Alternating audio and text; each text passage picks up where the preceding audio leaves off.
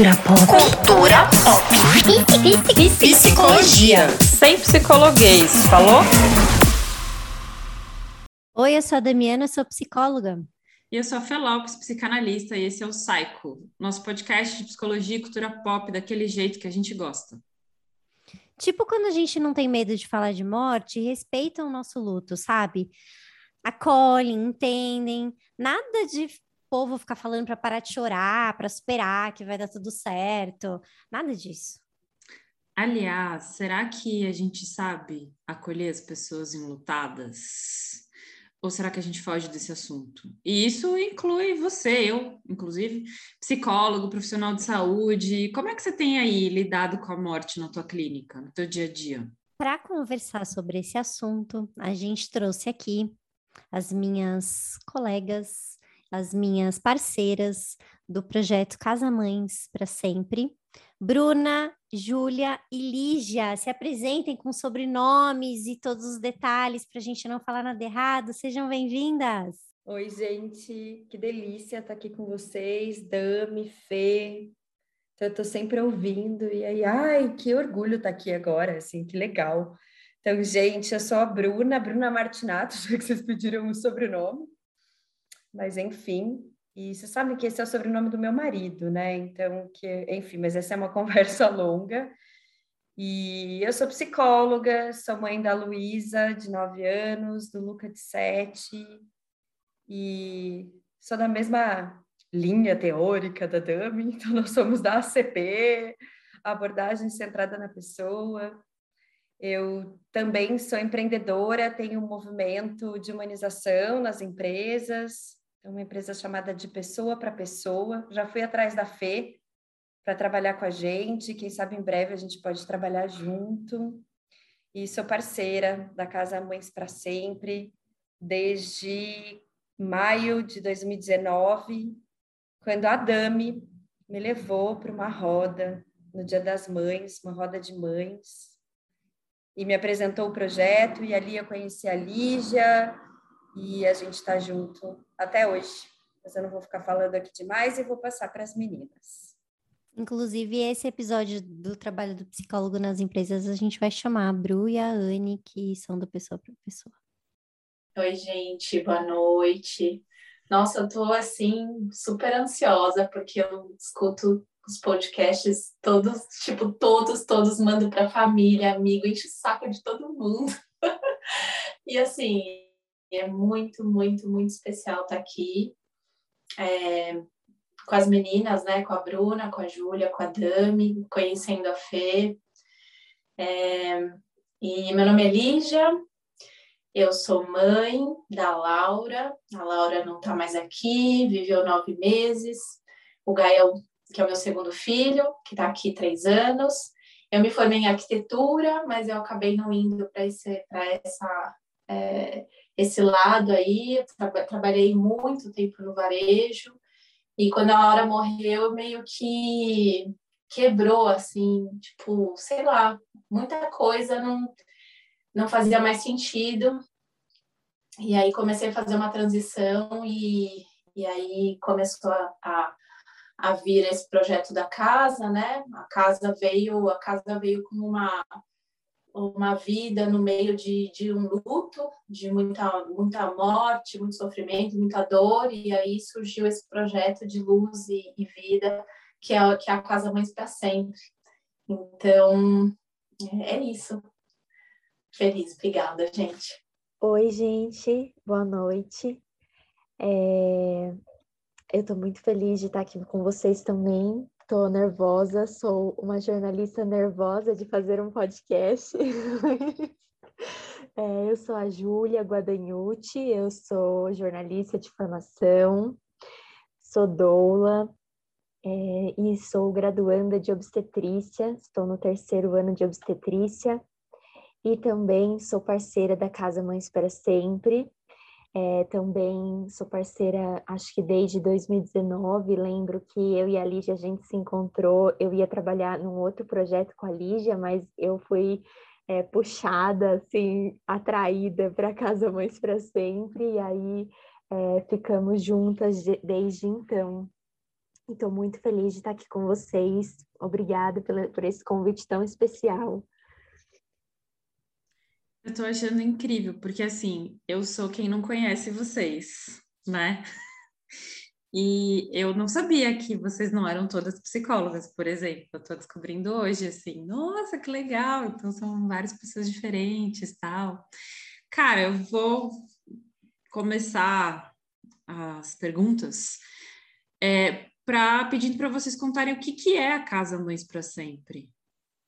Então, nossa, Fê, é, a casa ela começou como um espaço de, de escuta mesmo, assim, de acolhimento, escuta e apoio das famílias enlutadas, né? Foi uma coisa assim que para mim fez muito sentido, porque na experiência quando de morte da Laura, a gente viveu assim um luto muito invisível. Então a gente não existia, sabe? Não existia nem para assim, as pessoas não falavam, as pessoas não perguntavam, no dia dos pais, dia das mães não falavam nada. Porque é isso, né? Acho que tem muito dessa questão de um bebê que não nasceu, que não, que não teve vida fora da, da barriga, é, de ser muito invisível e invalidado. Né? Então a casa começou assim. Eu, eu tinha essa ideia de um lugar para acolher as famílias, para falar, para falar da dor, para falar de tristeza, para falar de, de, de tudo, né? E do amor, né? Principalmente, porque é isso, a gente ama e assim, os filhos morrem, eles vão ser nossos filhos e vão amar para sempre, né? Então, começou assim e aí depois a gente começou a trabalhar em outras frentes. Então, hoje a casa, a gente fez um, um, uma força-tarefa assim para trabalhar em políticas públicas. Então, a gente tem trabalha num grupo com Alexandre Padilha, que é um deputado federal, é, para trabalhar com é, legislações, né, melhorar a parte de, de doação de leite, de protocolos nas, nas instituições, licença maternidade, licença paternidade, direitos das famílias. É, e, e aí uma outra frente que acabou acontecendo assim conforme a casa né, foi se consolidando foi essa, essa parte de formação de profissionais, né? Foi uma coisa muito específica que a gente passou, eu e o Thales, de falta de preparo dos profissionais, assim. Então a gente achava que era putz, que crueldade essa pessoa entrar aqui e perguntar como está a minha amamentação, se a minha filha morreu. Ou, ai, me deixaram ali ouvindo, depois da cesárea, ouvindo as mães parindo a noite toda. Então, a gente passou por muitas situações que transformaram o luto um evento traumático. Então, a gente começou a, a, a olhar para isso e falar: não, alguma. Meu, não é crueldade, eu não acho que estou fazendo isso de propósito, é despreparo, é despreparo total. Então, a gente não fala sobre, sobre isso na formação acadêmica, a gente não fala na vida, na sociedade. Então, então a casa, hoje, a gente está muito feliz né, com essa formação para profissionais de saúde. E aí, fora, a, a, eu acho que as, as três frentes principais são essa, de acolhimento, apoio, formação de profissionais e, e políticas públicas. E a casa foi virando assim um coletivo maravilhoso de mulheres, de profissionais que já trabalhavam, né, que passaram pelo luto. No começo da pandemia, a gente se, se juntou ali, virou as rodas viraram online e virou um coletivo. Então, hoje tem mais de 15 profissionais trabalhando em todas as frentes. E, e acho que é isso. Eu vou deixar a, Bru, a Bruna e a Júlia falarem um pouco, a Dami também. Hoje a Dami está como entrevista, entrevistada. Sim, hoje a Dami também está como entrevistada, né, Dami? Porque aí eu fico pensando assim, né? Quando a Ali fala, ah, vou deixar a Bru, a Júlia falarem e tal, a Dami. É isso, assim, mas a história da Casa Mães é muito a história da Lígia, sabe? Então é a história que vem com a morte da Laura, e aí ela vai encontrando as pessoas no caminho dela, né, Lígia? Eu me sinto assim como uma pessoa que no meio do caminho a gente se encontrou E, e fez todo sentido para mim estar junto de vocês, assim, e ser espaço para as famílias enlutadas. E eu lembro que a primeira roda de conversa que eu fui, que foi a roda que a Dami facilitou, e aí eu saí de lá pensando, gente, a gente fala tanto sobre a humanização do nascimento. Como que a gente não fala sobre a humanização da morte, assim? Como que a gente não olha para esse momento tão desafiador e tão delicado? Como que a gente, sei lá, né? Como que o profissional não pensa sobre isso, não se prepara, né, para isso? na faculdade, como que os hospitais não falam sobre esse assunto, e aí como eu nunca vivi, né, eu nunca vivi esse luto, e aí ouvindo as mães relatarem, né, que acabam de parir um bebê morto e aí ficam na maternidade do lado de uma mulher que acabou de parir um bebê vivo ali amamentando, e aí todas as portas da maternidade com, né, um, um enfeite lá de maternidade com o nome, e aí, enfim, uma série de violências e não refletidas né? Não faladas, não refletidas, não reconhecidas. Eu lembro que eu saí dessa primeira roda com muita vontade de fazer parte de um movimento de mudança desse cenário que eu estava encontrando ali. E aí, Dami, acho que você pode falar bastante também sobre isso, você e a Ju. É, quando eu é, comecei a pensar sobre isso, né? A, a, maioria das pessoas acho que já conhece essa história, que foi quando eu perdi um bebê, agora já vai fazer nove anos, acho que fez esse ano nove anos, e a partir disso eu comecei a estudar muito sobre humanização do luto perinatal, né? E aí eu acabei chegando a partir da humanização do luto perinatal, não uma humanização do nascimento, que é que eu descobri toda essa bolha da humanização e tudo mais. É, e para mim sempre foi o objetivo primordial, desde que eu comecei a estudar lá há nove anos, fazer a formação para os profissionais. Então, todo mundo que já falou comigo quando eu ia fazer as rodas lá, que só ia uma pessoa, às vezes ia um monte, às vezes não ia ninguém é, porque as rodas de luto elas não são é, muito comuns. Aqui no Brasil a gente não faz esse trabalho mesmo, então as pessoas têm um estranhamento muito grande, acham que é muito estranho um monte de gente se juntar para ficar falando de filho que morreu mas elas são facilitadores incríveis do processo de luto, assim, pelo que a gente vem observando. Eu venho fazendo roda desde 2018 então, eu acompanho famílias de, desde esse período e comecei lá em Santo André na Casita, é, depois vim para São Paulo na Lumos e agora, quando começou a pandemia, a gente fez essa junção, todo mundo eh, na internet, e aí deu uma proporção gigantesca, porque todo mundo pode vir, muita gente pode vir, pode chegar, tem gente de fora do Brasil, tem gente de outras regiões do Brasil, enfim. É, mas eu, o meu maior objetivo era esse: eu quero fazer uma formação para profissionais. E aí, quando efetivamente a gente conseguiu fazer isso, né? Porque desde o começo, quando eu, quando eu comecei a falar com a Lígia, com a Bru, com a Ju, meu, a gente precisa fazer, a gente precisa fazer isso. É, tem algumas formações hoje no mercado, né? É, de luto perinatal, mas a gente queria fazer alguma coisa vivencial, que as pessoas pudessem falar dos próprios lutos, porque a gente percebe que esse tema é um tema que mobiliza muito, e aí o profissional de saúde acaba só é, recebendo as informações muitas vezes. Então, quando a gente vai ver protocolo hospitalar, as pessoas recebem essas informações, mas ninguém pensa como que isso bate para quem está tá ouvindo, né? Então, a gente acha que esse fator da possibilidade das pessoas poderem vivenciar processos pessoais junto com esse processo educativo faz uma grande diferença, que é o que a gente está vendo. A gente teve o primeiro eh, na Casa Ângela, que foi muito legal, com o pessoal Campo Limpo, com, com os profissionais de lá. E é um diferencial que eu percebo, assim, quando a gente pode acessar os nossos lutos, porque é isso, dentro dessa área, todo mundo já vivenciou algum luto. Então, querendo ou não, é um assunto que mexe com a gente profundamente. Então, a gente precisa fazer esse trabalho num primeiro momento de olhar para os nossos antes de querer acolher o dos outros. Eu acho que esse é um, é um trabalho primordial que a gente vai pensando, estruturando a partir dessa visão, desse monte de violência obstétrica, de, desses protocolos que é, essa coisa de oferecer para a mãe se ela está precisando de ajuda para amamentar, sendo que o filhinho morreu, a filha morreu, enfim, a criança morreu. É muito comum, é muito comum.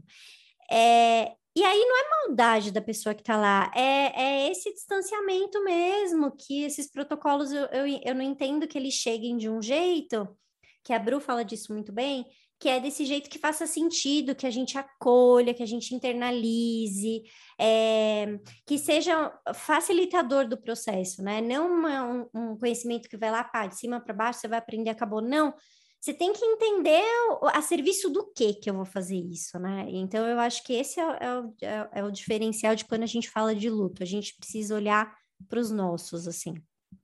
Mas quando você fala de olhar para os nossos, é, a gente está pensando nossos lutos da vida ou nossos lutos ligados à perinatalidade? Da vida, Fê. Da vida. Sabe por quê? Porque eu acho que às vezes a gente traz alguma coisa. Então, para mim, funcionou, sei lá, claro que não funcionou isso para mim, porque eu não tenho dinheiro para fazer isso, mas se eu tivesse, talvez funcionasse. Ah, aconteceu isso, perdi meu bebê, vou para o Tibete, vou ficar lá meditando durante, não sei se medita no Tibete, acho que é, né? Acho vou ficar lá, meditei, funcionou. Tive a ideia lá, a dali já foi parecido com esse, não foi no Tibete, mas ela tava num. É isso, tô num retiro, tive lá, putz, apareceu tudo para mim no Tibete, então a partir daí eu comecei a construir uma outra coisa e minha vida voltou, teve um outro sentido. Então todo mundo tem que fazer esse caminho. Se eu não olho para o meu luto e entendo que isso é meu, só meu, que para mim o Tibete funcionou, mas que para outra pessoa pode ser que não faça sentido nenhum, e que aí eu tenho que estar tá lá numa escuta muito é, compreensiva do que é o meu luto, do que eu vivi, do que eu passei. Hum, e que isso está bem resolvido para mim, que eu não vou querer resolver o meu com o do outro, porque eu, eu não sou o paciente, eu sou o profissional. Então, às vezes, eu, eu sinto que tem uma mistura disso. Ah, então eu, sei lá, eu, eu, eu uso o meu trabalho profissional para ser um facilitador do meu luto também. Eu acho que, que é claro que as coisas se misturam, mas eu acho que esse espaço de diferenciação precisa estar tá ali muito atento, porque a gente tende a às vezes ver algumas coisas que gente parece os cursos de doulagem de parto ou de consultoria de amamentação que a galera vem e conta as suas próprias experiências. Júlia talvez possa estar aqui concordando, tipo, é, na obstetrícia deve ser assim também. É, vem e aí quer falar do próprio parto, quer falar do próprio amamentação no atendimento do paciente, né? E aí, sei lá, na minha experiência como formadora de doula, a primeira aula, boa parte dessa primeira aula é assim: fala que eu te escuto, conta aí sobre sua história, seu parto, vamos esvaziar esse pedaço para a gente poder, então, agora ouvir o dos outros. Achei muito interessante. E isso tem muito a ver, Fê, com o que te cuida, né? Tipo, a pergunta é: o que te cuida? E não o que me cuida, então eu acho que o que me cuida, cuida de você sabe? Saquei. Então, não sei se fez sentido, mas é isso, assim, porque eu acho que a gente vem, sei lá, e aí falando em sociedade, generalizando mesmo, que a gente sempre acha que o que cuida da gente cuida do outro, né? E aí é só a gente pensar que às vezes a gente compra um presente para o outro, que é um presente que a gente gostaria de ganhar, o que a gente quer dar para o outro, e aí nem sempre é aquilo que o outro precisa. E aí, no final das contas, eu acho que é disso que a Dami está falando, assim, que é a visão do acolhimento, assim. Então, o nosso desejo hoje, aí falando da formação, né, desses profissionais, é que esses profissionais eles possam ressignificar o acolhimento, o cuidado, é, estando para o outro e não para si mesmo, sabe? Então, não para curar, para cuidar das suas próprias dores, para curar as suas próprias dores quando está com o outro, mas se aproximando do outro, do que ele precisa naquele exato momento, daquele desafio que ele está vivendo. E aí, falando sobre o luto, é, é interessante, porque eu sempre, quando eu estou nas rodas, tem uma coisa que me deixa muito indignada, que é perceber o quanto as pessoas que vivem o desafio do luto são, têm que ser facilitadoras das outras pessoas. Então, elas precisam dizer para o outro o que eu preciso, o que eu não preciso, o que me ajuda, o que não me ajuda, o que me cuida, o que não me cuida. Então, elas estão vivendo o desafio e ainda facilitando o mundo ao redor, porque o mundo ao redor não pensou, né? não estressou esse tema, não mergulhou esse tema, esse tema continua sendo tabu. Então, os assuntos, eles não são falados, eles não são discutidos, não são ampliados. E aí, quem passa pelo desafio do luto tem que ser facilitador de quem está em volta, né? De quem está ao entorno. Então, o nosso maior desejo hoje, com a formação de profissionais, é que, meu, as famílias que passem por isso não precisem dizer para quem está do lado o que elas precisam, assim, tipo, ó, oh, você não pode falar isso comigo, que alguém pergunte para elas né? Então, que alguém pergunte: o que eu posso fazer por você? O que você precisa agora? O que te cuida? O que te ajuda? E não que elas tenham que ficar todo momento, tipo, dizendo: ah, isso que você me falou, isso que você fez, sendo atravessadas a todo momento pelo que o outro acha, sabe? E aí tem uma história bem legal de uma profissional que trabalha com a gente, é a Titi, ela é doula. Ela é doula, né, meninas? É isso. Doula. E aí ela conta, né, de um atendimento de luto que ela fez no hospital e aí, enfim, acho que tá tudo bem para ela eu falar sobre isso aqui, porque ela disse isso num curso, mas tipo, ela estava atendendo uma mãe e aí ela perguntou, né, você quer que eu deixe a luz acesa ou a luz apagada?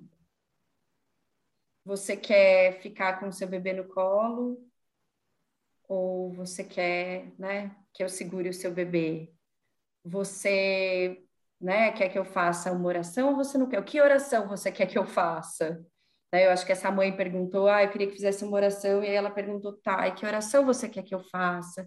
Então, assim, que a gente não fique toda hora inferindo e, diz, né, e dizendo que o outro precisa, enfim, que a gente possa ser espaço.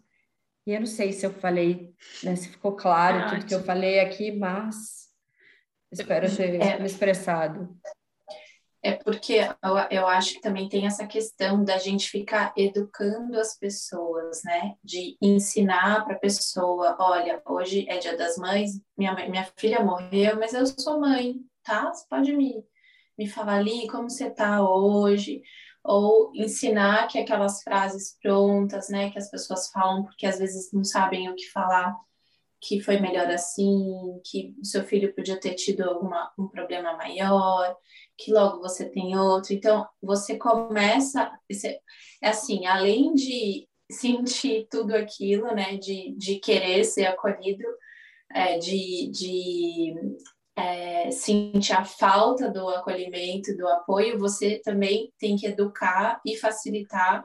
Eu lembro de um dia que eu saí assim de casa, fui numa farmácia, e aí alguém me perguntou como eu tava e eu falei, ah, eu tô bem. Aí eu virei esquina e comecei a chorar. Por quê? Porque eu falei, ah, eu não vou começar a chorar na frente dessa pessoa, porque como que essa pessoa vai ficar? Eu vou colocar ela numa situação. Aí depois eu comecei a chorar, chorar, chorar. Falei, meu Deus, gente, como assim?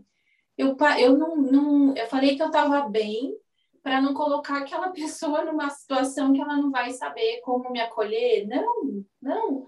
E aí eu comecei a pensar que não fazia sentido, sabe? Que eu acho que tudo bem, né? Se a gente não sabe o que falar, se a gente é, é, não, não, não, foi, não foi ensinado a falar sobre morte, a sobre, a, sobre acolher alguém, mas assim, a gente sentir tudo isso e ainda facilitar o outro é surreal, sabe? Eu acho que a gente escuta muito isso nas rodas, né, Bruna? Muito, muito. Assim, das pessoas ficarem cuidando do que o outro vai sentir.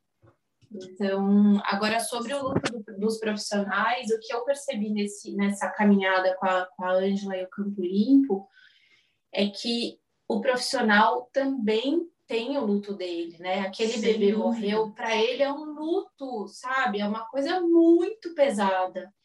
E aí a gente tem, tem várias questões, tem questões de medo, de medo de ser, de ser, sei lá, sofrer um processo, é, de é, se sentir impotente, porque é isso, os médicos estão num pedestal e eles têm que salvar vidas, né? Então, quando quando um bebê morre, meu Deus, assim, é, é, é realmente um luto para todo mundo. Então, eu acho que essa questão assim do profissional hoje para mim está muito clara de que o profissional precisa se preparar, precisa também acolher os seus lutos e lidar com aquela situação de uma maneira assim, cuidando de si, mas olhando ali para aquela família, né, e falando, pô, o que que eu posso fazer para facilitar esse momento aqui? O que que eu posso fazer para falar que aquela esse, essa família tem tal, tal, tal direito?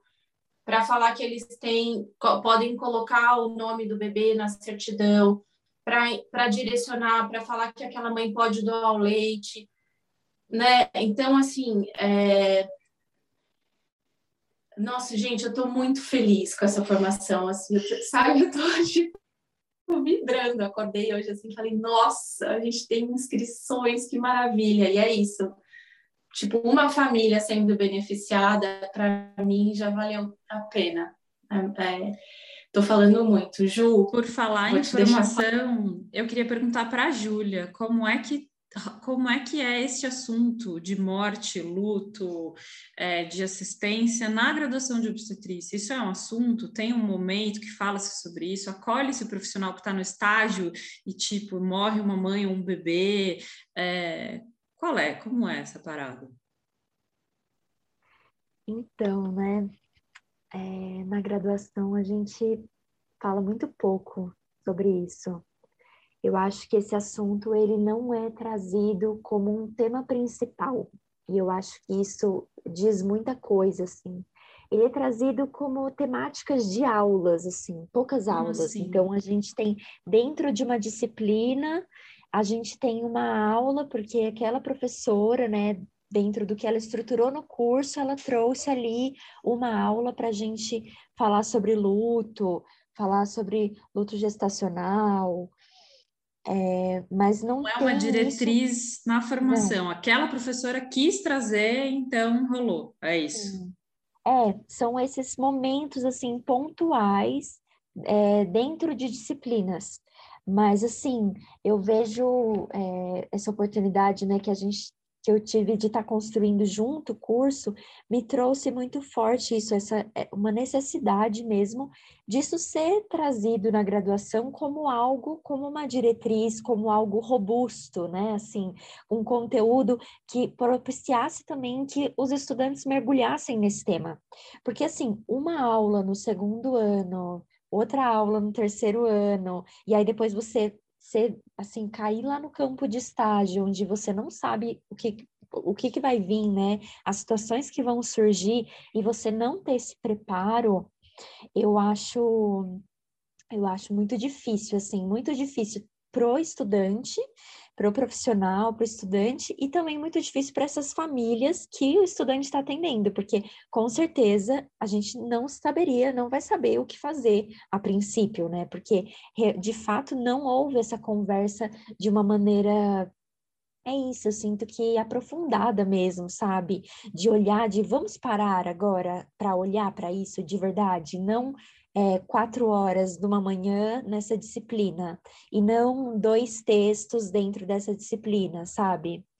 Então eu sinto, e olha, é, e eu tô trazendo isso da faculdade de obstetrícia, que já é uma graduação que tem uma outra proposta, né? Uma proposta diferente, uma grade curricular que traz é, é, disciplinas de humanas, que traz psicologia dentro da nossa grade, né, que traz uma outra forma de acolhimento, que tem como diretriz a humanização, mas ainda assim, dentro da nossa graduação, que traz todos esses diferenciais, o luto ele não é uma temática é, central, assim, sabe? E eu acho que deveria ser, porque é isso, assim, as pessoas sempre focam muito é, na vida, né? O profissional que está indo trabalhar no campo da obstetrícia, ele vem muito com essa ideia de que tá, tá, vai trabalhar com o acolhimento da chegada da vida.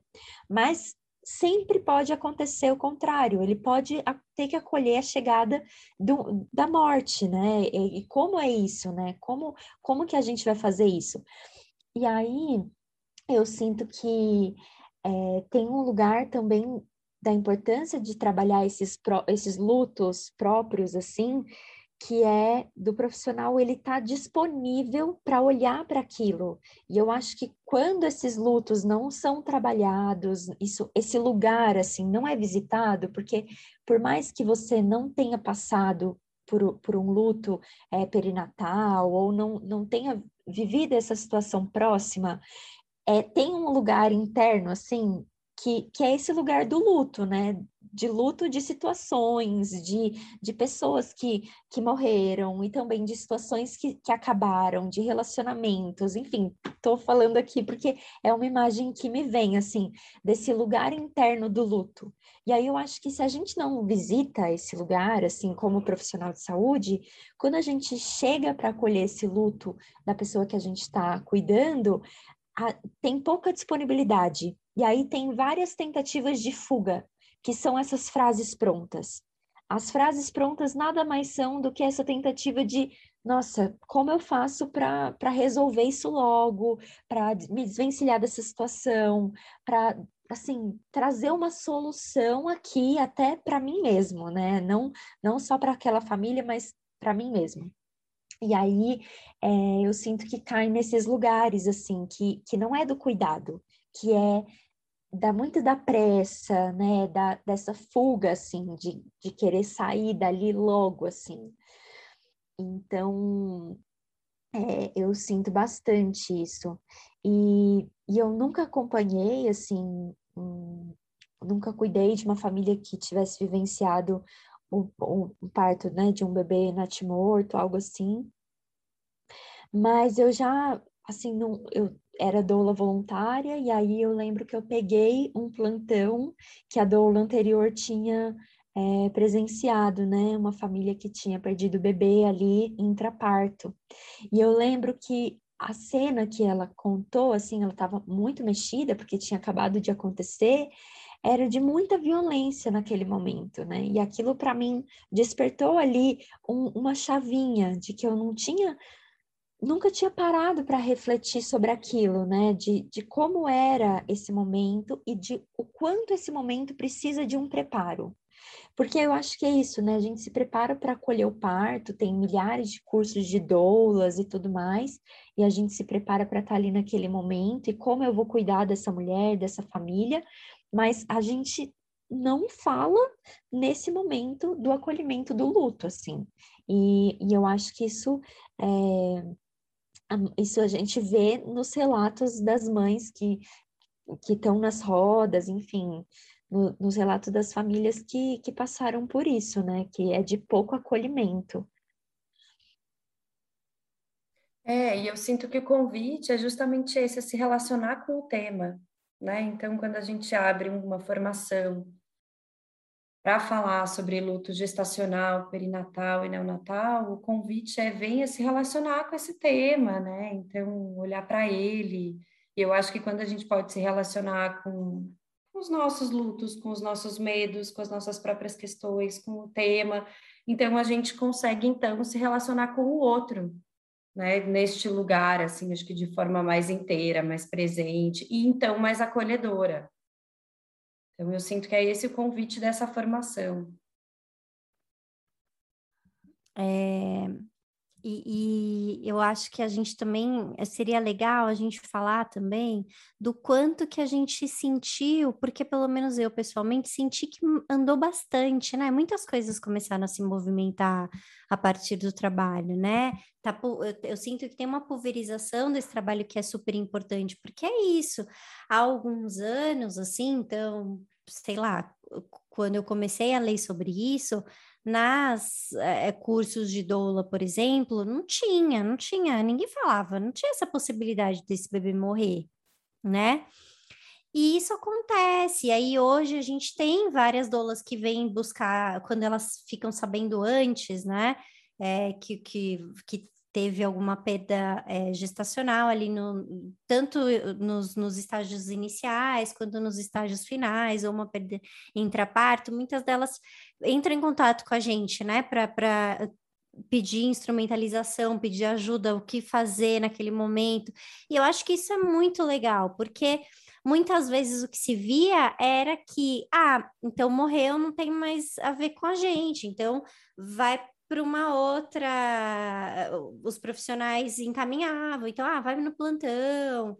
Hoje em dia, não, hoje em dia tem profissionais que, que me procuram, procuram as meninas, gente, ó, aconteceu isso na minha equipe, médicos, médicas, assim, doulas, enfermeiras, como que a gente faz, qual é a melhor conduta?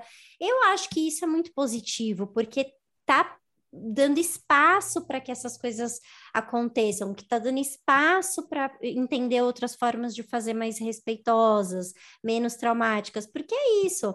A gente escuta histórias muito ruins, assim, dos bebês que são trazidos em saco plástico, é, da, do bebê que nasceu e aí estava com a, a, a respiração bem baixinha, ah, não, daqui a pouco vai parar de respirar, e aí deixam o bebê em cima do, da, da, bandeja ali de instrumento, sabe? E a mãe tá ali. É, as histórias que chegam, elas não são fáceis, tem muita violência obstétrica né, no, rolando.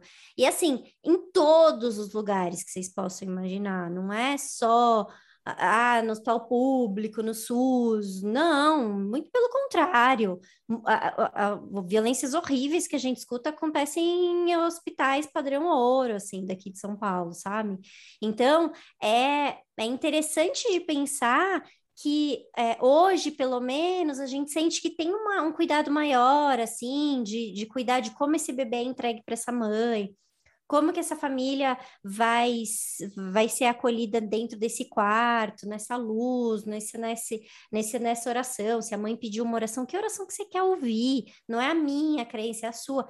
É, então, tudo isso são passos que eu sinto que vão que vêm sendo dados a pouquíssimo. E tem uma coisa que eu falo no curso de doula, que é quanto mais você tiver na assistência, mais partes você assistir, mais chances isso tem de acontecer. É uma questão óbvia óbvio, de estatística, né? Porque eu acho que também tem uma coisa assim de quase como se a gente falasse dentro da, das profissionais que assistem, assistem a parto, num lugar assim de que eu sou o cara que na minha mão nenhum bebê morre.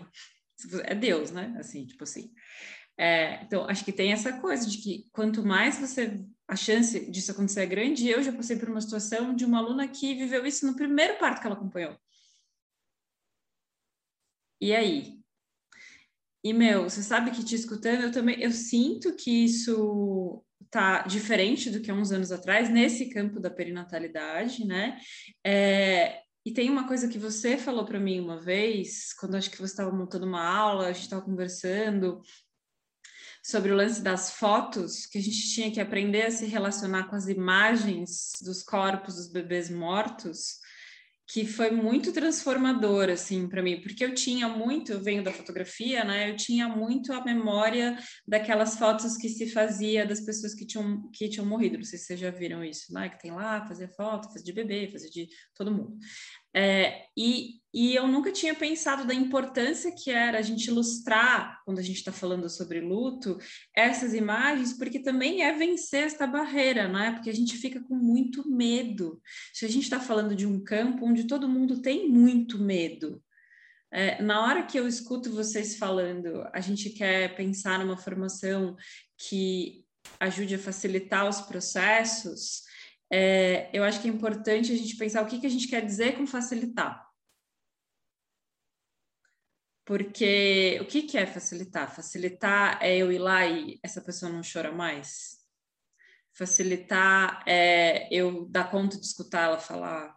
Facilitar é, eu não passar a batata quente, porque isso eu vejo é, não, bastante, né? Esse conceito de facilitar, Fê, é dentro da abordagem. Bru, vocês explica, estão, explica para falando como você, a lacaniana já é. a palavra facilitar, já guardei facilitar aqui.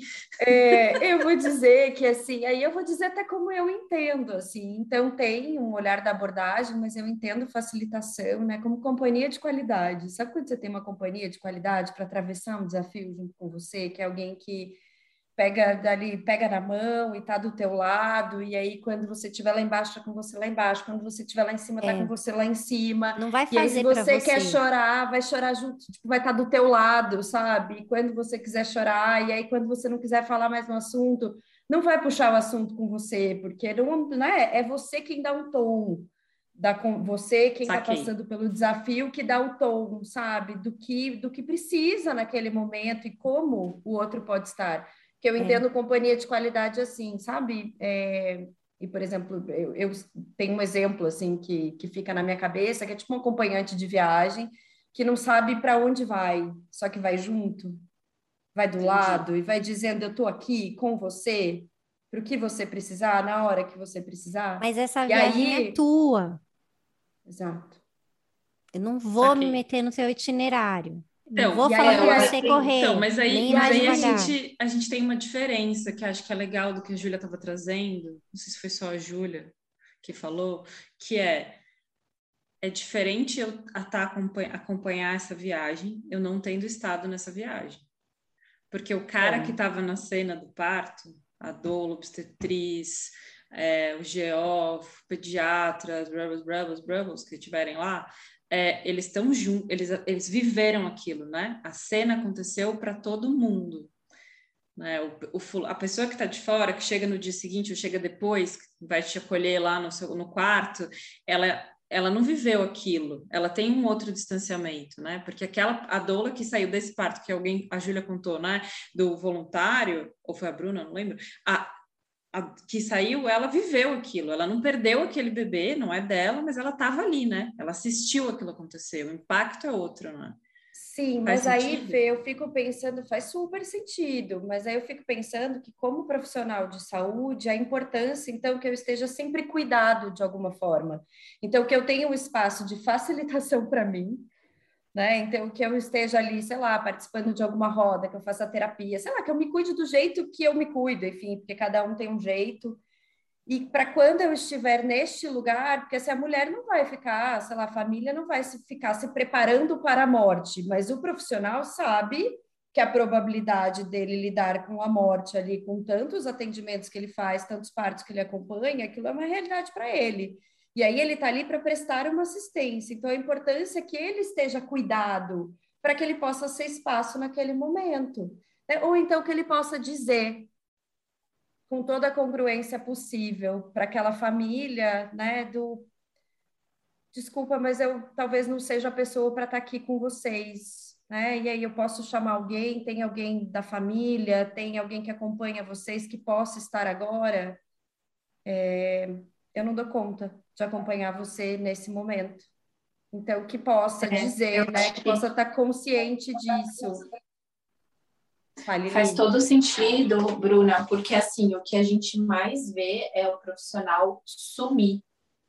Então, eu acho que é você estar preparado e disponível, né? Disponível para quê? Para acolher, para informar os direitos, para né, para estar ali com a família apoiando no que for possível.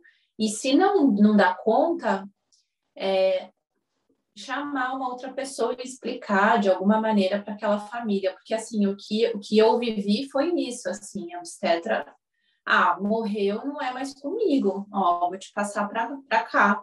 E aí, isso é muito violento, né? É bem você se sentir sozinho, sem apoio, sem assistência, quando aquele profissional deveria te dar essa assistência né? Ele, ele não tem que salvar a vida, porque ele não é Deus, vai, né?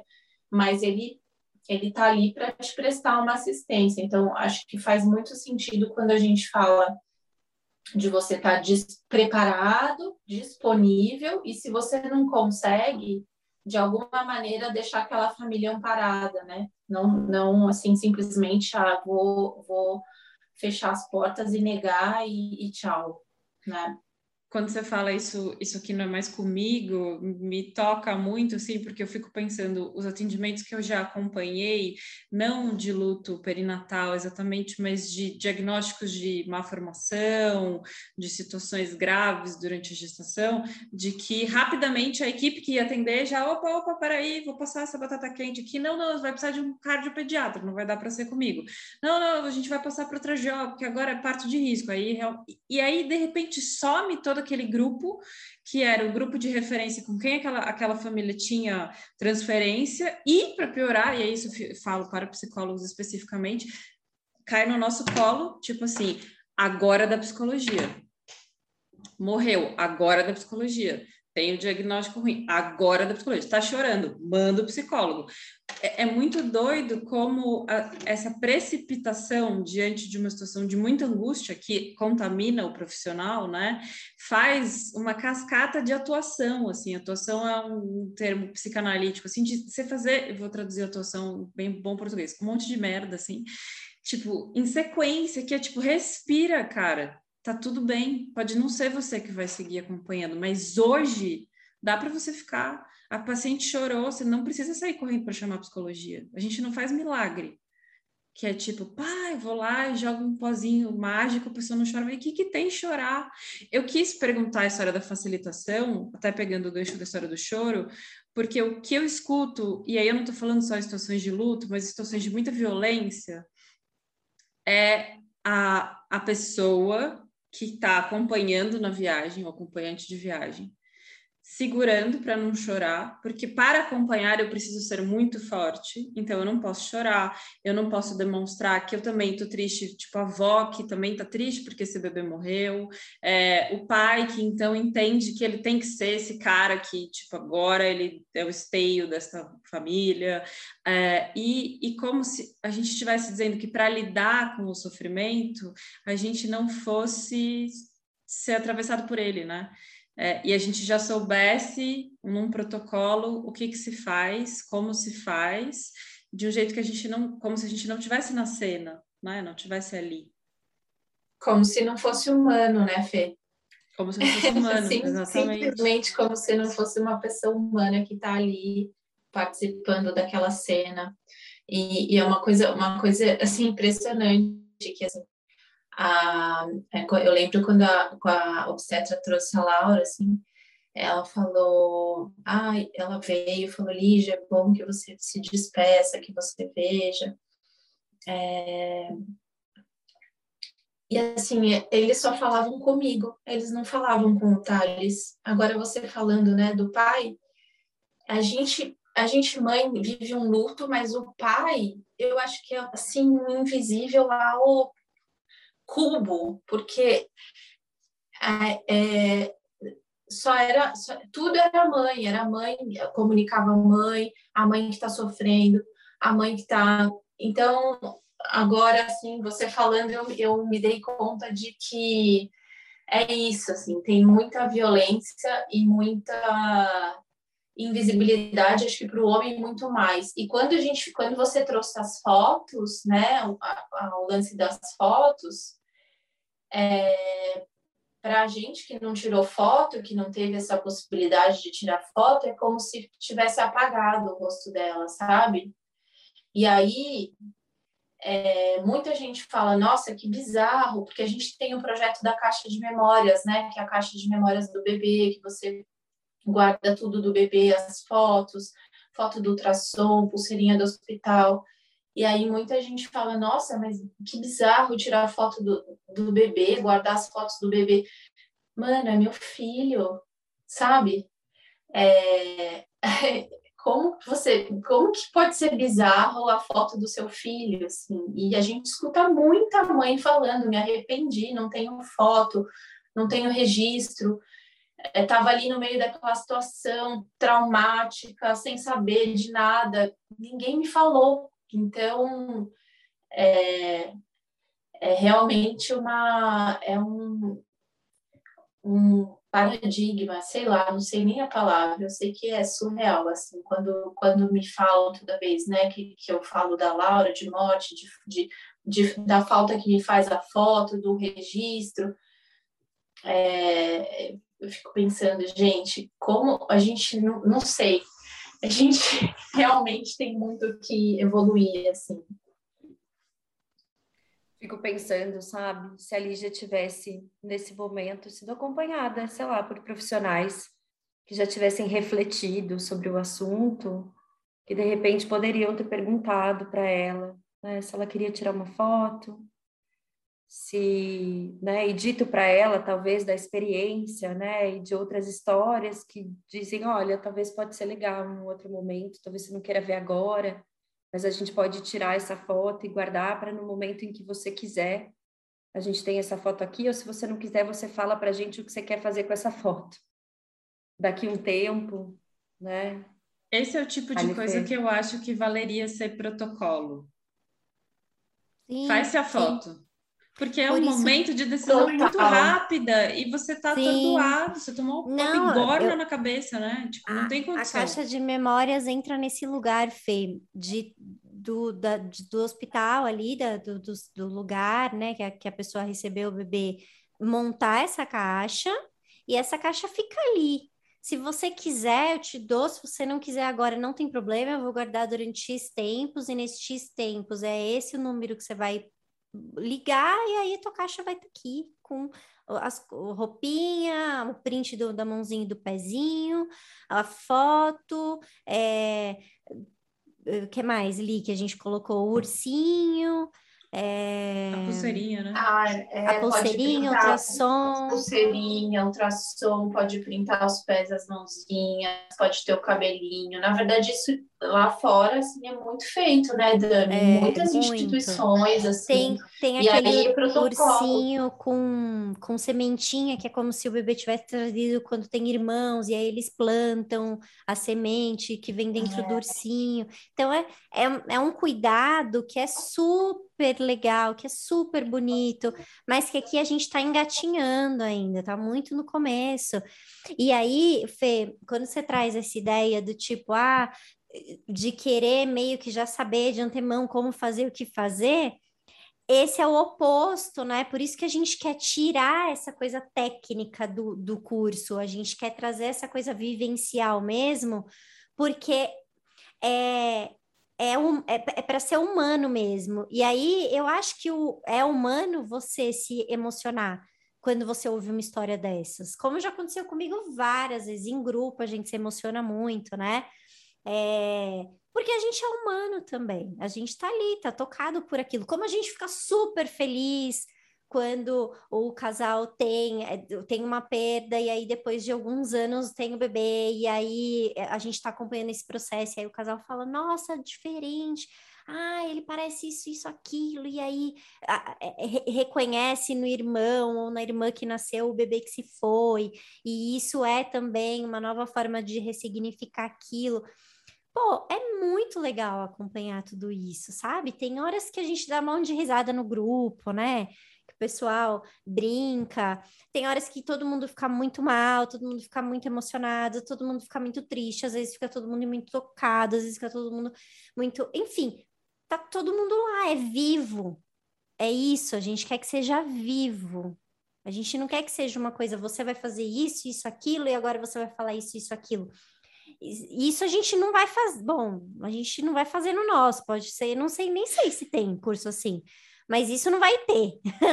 o que vai ter é como que a gente faz para estar ali de forma viva? Cada história é uma história nova, cada, cada escuta é uma escuta nova, cada caixa é uma caixa nova. A gente tem um, uma ideia, né, do que são as caixas, de que, por que são importantes as fotos, mas o que cada família faz com isso é tão bonito e é tão único que é só estando lá escutando, né, para saber. É, porque até pra, é legal dizer, né, Dami, que quando a gente fala humanização, ele vai muito além de um conjunto de protocolos a serem seguidos, assim, é falar sobre a relação, relação humana.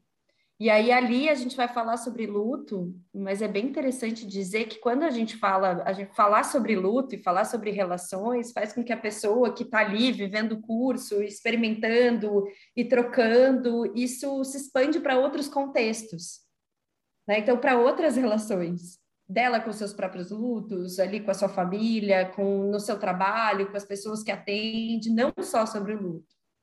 Que é isso, né, gente? A gente não aprende a, sei lá, ao longo da vida a estar nas relações desse jeito, né, facilitador que eu falei lá atrás. A gente aprende a estar nas relações, sei lá, a partir das nossas feridas, e aí a gente dá conselho para o outro, diz o que é melhor, a gente tem sempre uma resposta, uma história nossa para contar. De poder, colonizador, né?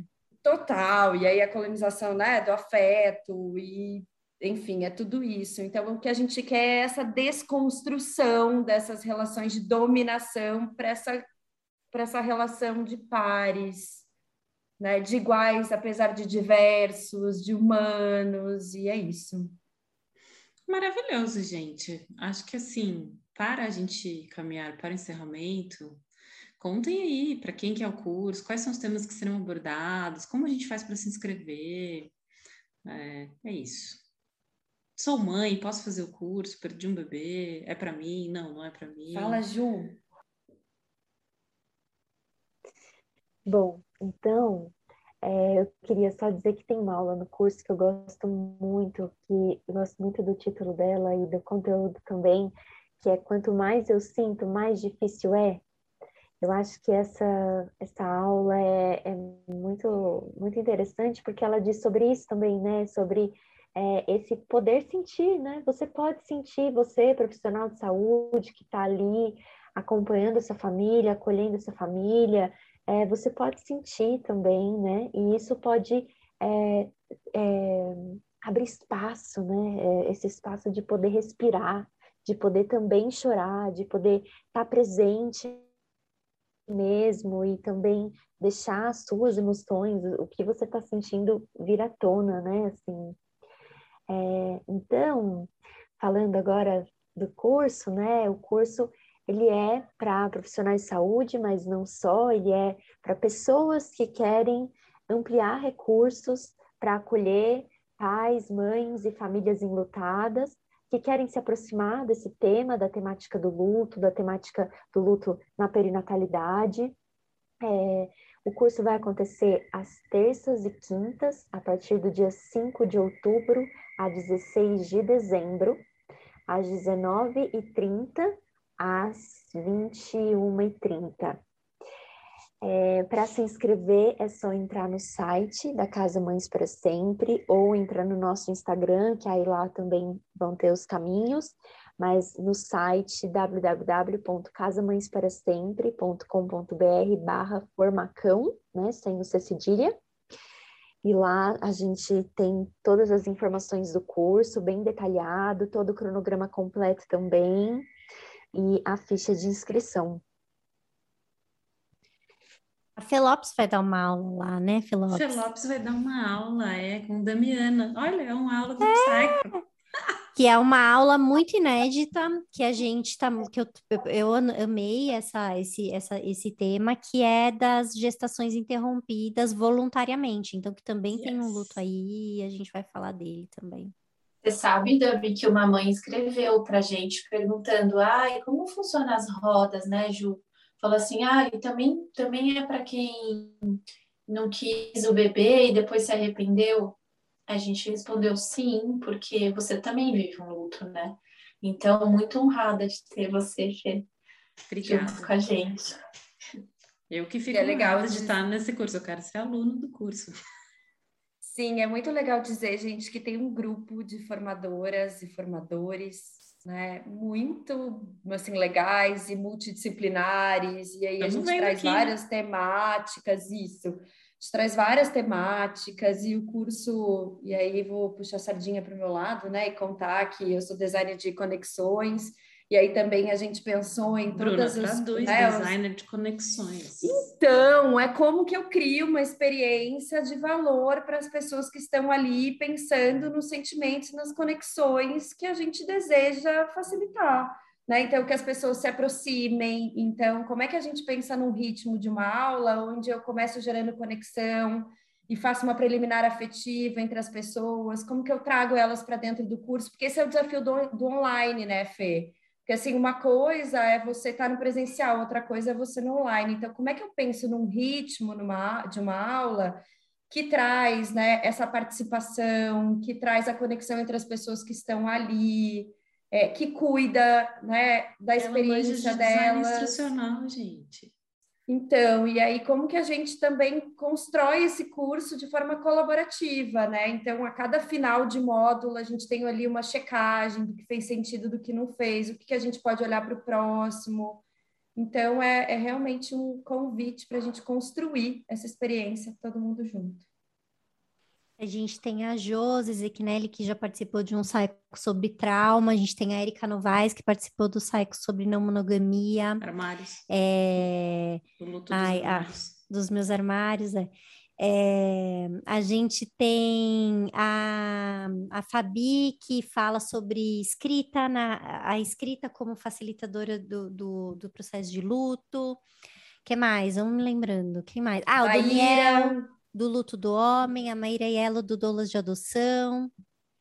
que Sim, mais? a Renata, mais? que trabalha com casais, a Renata Magalhães. A Van, a Vanessa Ferreira, que participou de alguns episódios aqui com a gente, também vai dar aula lá. Rainha dos concursos. Isso, passa em todas as provas, vai, vai dar aula. Ali, a Ju vão dar aula lá também.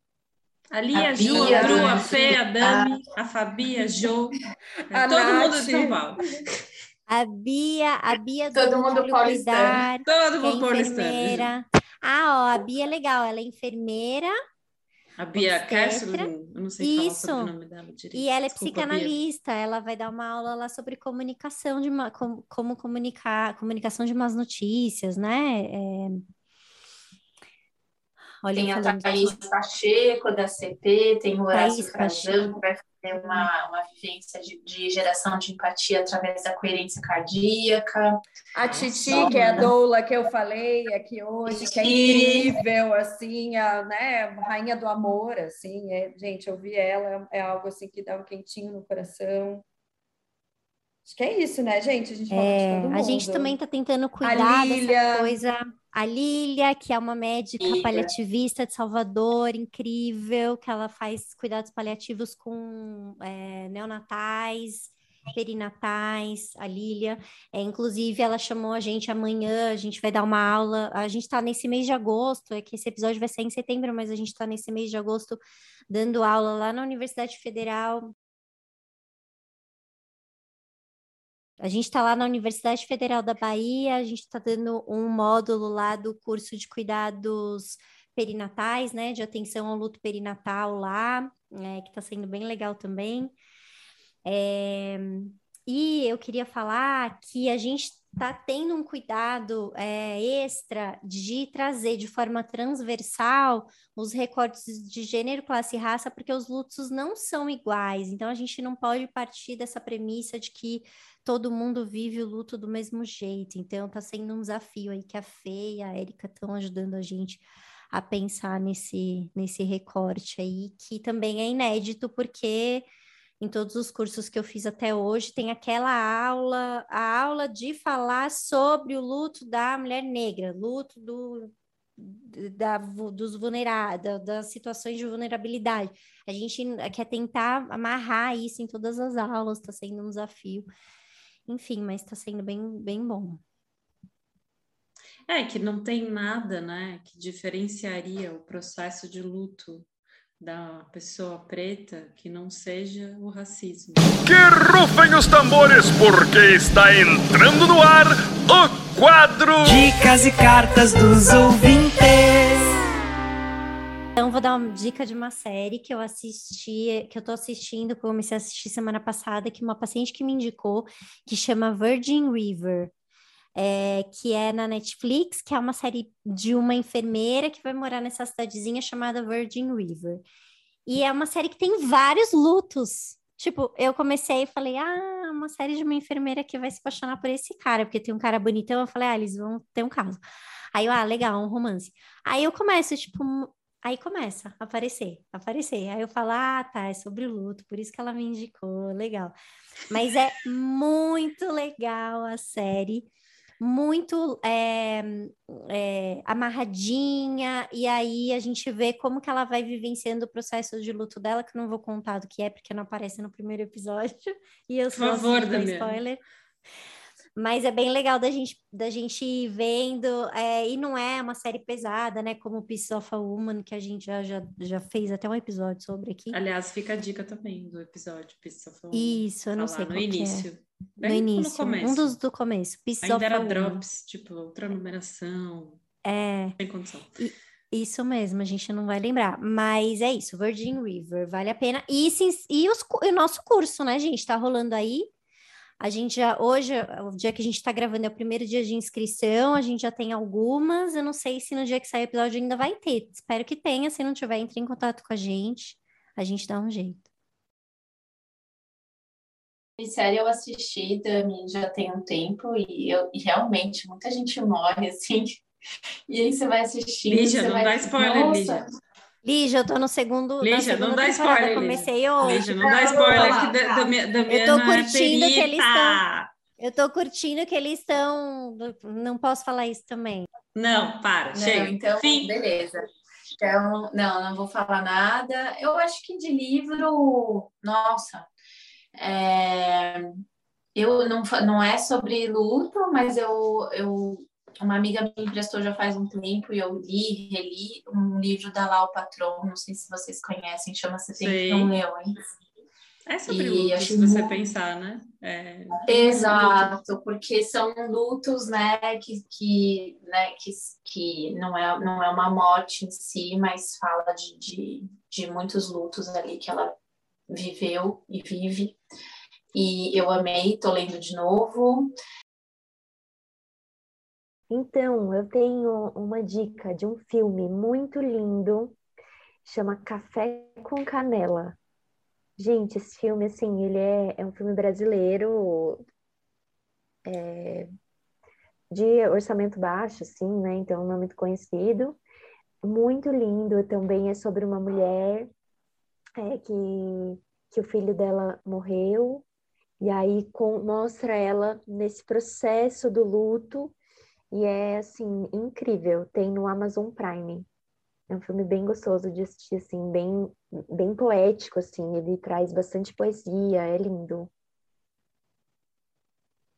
E aí, gente, a dica que eu ia dar, na verdade, é um convite, assim, para quem está ouvindo aqui e tiver interesse de se aproximar mesmo das histórias, dos lutos. Então, a gente tem duas vezes por mês rodas de conversas na casa que acontecem online. E, sei lá, acho que você não precisa ter passado por um luto para vir para a roda, até para se aproximar mesmo, gente, das histórias, sabe? E para que a gente pare de repetir, até para a gente parar de repetir, sabe? As mesmas coisas de sempre. Então, assim, quando tem uma mãe ali que teve uma perda de oito semanas, né, de gestação, e aí a gente olha para aquela mãe e fala ah, você é nova, né? Logo você vai ter outro. E aí eu fico pensando quantas pessoas que estão ouvindo aqui que de repente já não repetiram isso na vida. Gente, eu já repeti isso em algum momento da minha vida. E aí eu sinto que é muito importante se relacionar com o tema. Então, assim, venham para a roda, venham como ouvinte, né?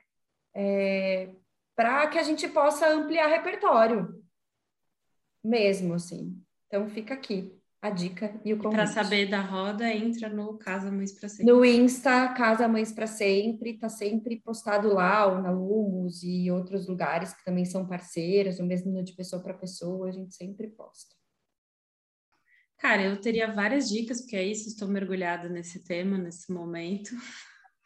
É, mas eu gosto de. Eu tenho uma mania, assim, que quando eu vou, a Dami sabe, quando eu vou para velório eu fico planejando o meu próprio, né? Assim, que roupa que eu quero que me vistam, que flor que eu vou querer que façam. E então, e eu fico sempre pensando que a gente podia fazer desse momento uma coisa que é triste sem ser traumático, né? Porque é disso que se trata. Então, minha primeira dica é o Viva, a Vida é uma Festa, o filme infantil, que é maravilhoso, que eu acho que fala da morte de um, jeito muito interessante, assim como A Noiva Cadáver, que é outro maravilhoso do Tim Burton.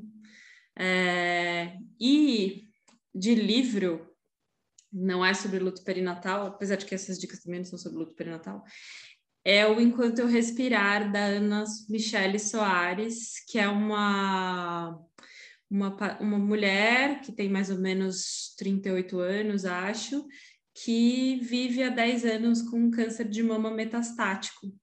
E é muito interessante o livro dela, é, porque tem a história dela e de uma amiga, ela vai costurando né, a história dela e a da amiga dela, que também tinha câncer de mama metastático, e como ela vai falando da morte, que para mim ali era o corte lacaniano do episódio, como um, um lugar vivo, que é esse o objetivo, que, a, que morte seja um lugar vivo.